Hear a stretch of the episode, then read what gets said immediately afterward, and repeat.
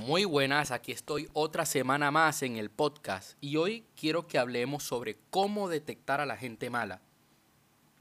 Es importante que nosotros sepamos esto ya que en, cuando nosotros tenemos un negocio, nosotros debemos cuidar estos aspectos para tener un equipo limpio, un equipo con una energía positiva. También en tus relaciones de pareja, en tus relaciones de amigos. Es importante que nosotros cuidemos esto porque el entorno es sumamente importante. Tú necesitas tener un grupo de personas que te ayuden a ser mejor, que te ayuden a que vayas a un siguiente nivel. Y yo siempre intento que esto se aplique en mi vida.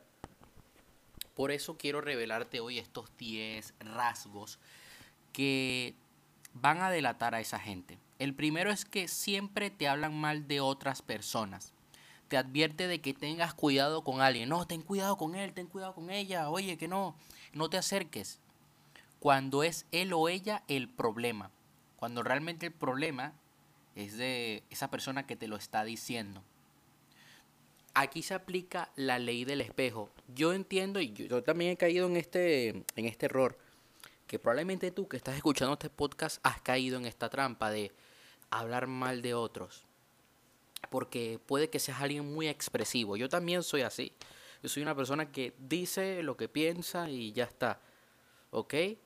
Pero no hagamos esto con otras personas. Eh, hay que tener cuidado. O sea, tú puede que tengas a un amigo con el cual se cuentan todo y no pasa nada, no se van a juzgar. Pues ok, se lo dices a ese amigo, pero no lo cuentes, por ejemplo, a una chica que acabas de conocer o a un hombre que, con el que apenas estás conociendo, no, ni a tu equipo de trabajo tampoco. O sea, debes tener cuidado con esto. Mira, yo por ejemplo, durante estos días me han estado difamando un grupo de personas que, que bueno, tienen algo en contra de, de mi padre, porque mi padre es periodista. Y yo no he salido en redes sociales a hablar mal de ellos. No. Yo, bueno, se va a resolver la situación, ellos verán las consecuencias y ya está. Y punto. El segundo rasgo te hace sentir peor después de quedar. Esto a mí me ha llegado a suceder, que de repente quedo con alguien y nos tomamos algo, comemos algo y luego siento como un bajón de energía. Siento que me falta algo. Esto me llegó a pasar con mi expareja e incluso me llegó a pasar con una persona que yo llegué a conocer eh, cuando yo montaba caballo. Un día comimos con otra persona más y cuando yo llegué a mi casa, yo me sentía mal, me sentía, o sea, que, no tenía energía, que no quería saber más nada. Incluso me llegó a pasar durante una época que yo llegaba los lunes al colegio y yo no tenía energía. O sea, me sentía deprimido, era lo, es lo que te quiero decir. Hay que tener cuidado con esto, porque hay que escuchar nuestro, nuestra alma como diría mi mentor Lain, esa es nuestra alma que está herida, que está resentida. El rasgo número 3. Supiste que no era una buena persona cuando le conociste. Esto suele pasar en muchas veces en las relaciones de pareja. Y luego te autoconvenciste de que no, es mi pareja ideal. Es una gran chica. Es un gran chico. Viste de entrada que no era para ti. Es como si yo de repente veo una chica que hace locuras en, en Instagram, sube cosas locas que no van acorde a lo que yo quiero, al tipo de pareja que yo quiero en mi vida, y de repente yo me, me miento a mí mismo de que no, esa es una gran chica. Lo que pasa es que, bueno, cada quien es libre. Yo he caído en esa trampa. Y después, al cabo de un tiempo, me he dado cuenta de que esa persona, pues no, no merecía la pena. Hay que cuidar esas señales. Punto número 5 no siente amor por los animales. Cuidado. Hay gente muy psicópata en el mundo que ve a un animal como un ser inferior, que los tratan mal. Esto dice mucho. Yo las mejores personas que he conocido sienten un amor muy profundo por los animales. Mi mejor amigo tiene un perro. Hay una persona que yo quiero un montón, que eh, yo le regalé un retrato de ella y su mascota. Y, la quiere un montón, ¿eh? A la perra. Una American Stanford. Hermosa. Siente amor por los animales. Cuando, el punto número 6, cuando quedas con esa persona, tienes ganas de irte. No han pasado ni cinco minutos y ya te cansas. Ya dices, no, mejor pues me voy para mi casa, para que me cuente lo mismo de siempre.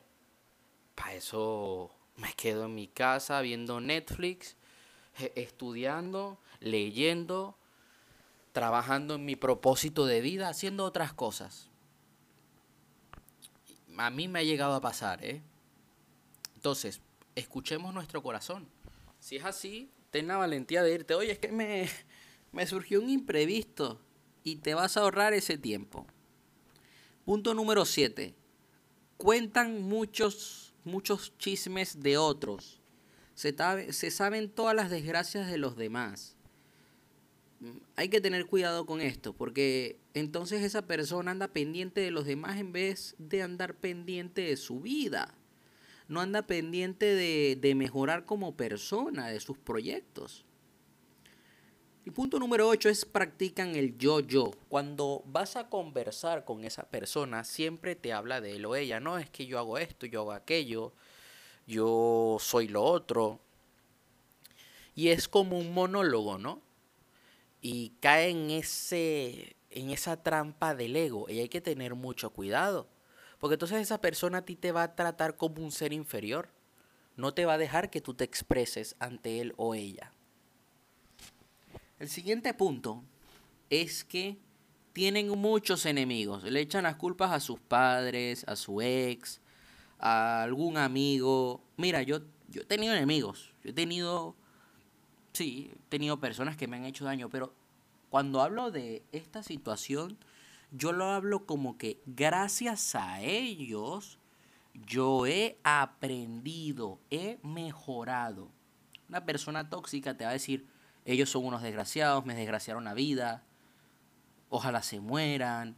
Te van a decir cosas así. Hay que tener cuidado. Porque una persona que tiene resentimiento, que tiene odio, el día de mañana no va a ser fiel a ti. El punto número 10 tu círculo más cercano te advirtió sobre esa persona, a mí me ha llegado a pasar, sobre todo con mujeres, que he consultado a varias personas que conocían a esa chica y me dijeron, no, Aaron, no, no, Aaron. Y al cabo de un tiempo me terminó dando cuenta. Me lo pude haber ahorrado desde un principio. Y eran personas que, las personas que me lo advirtieron, eran personas que yo respeto un montón, que me tienen respeto, que me tienen aprecio y que siempre me han apoyado. Punto número 11.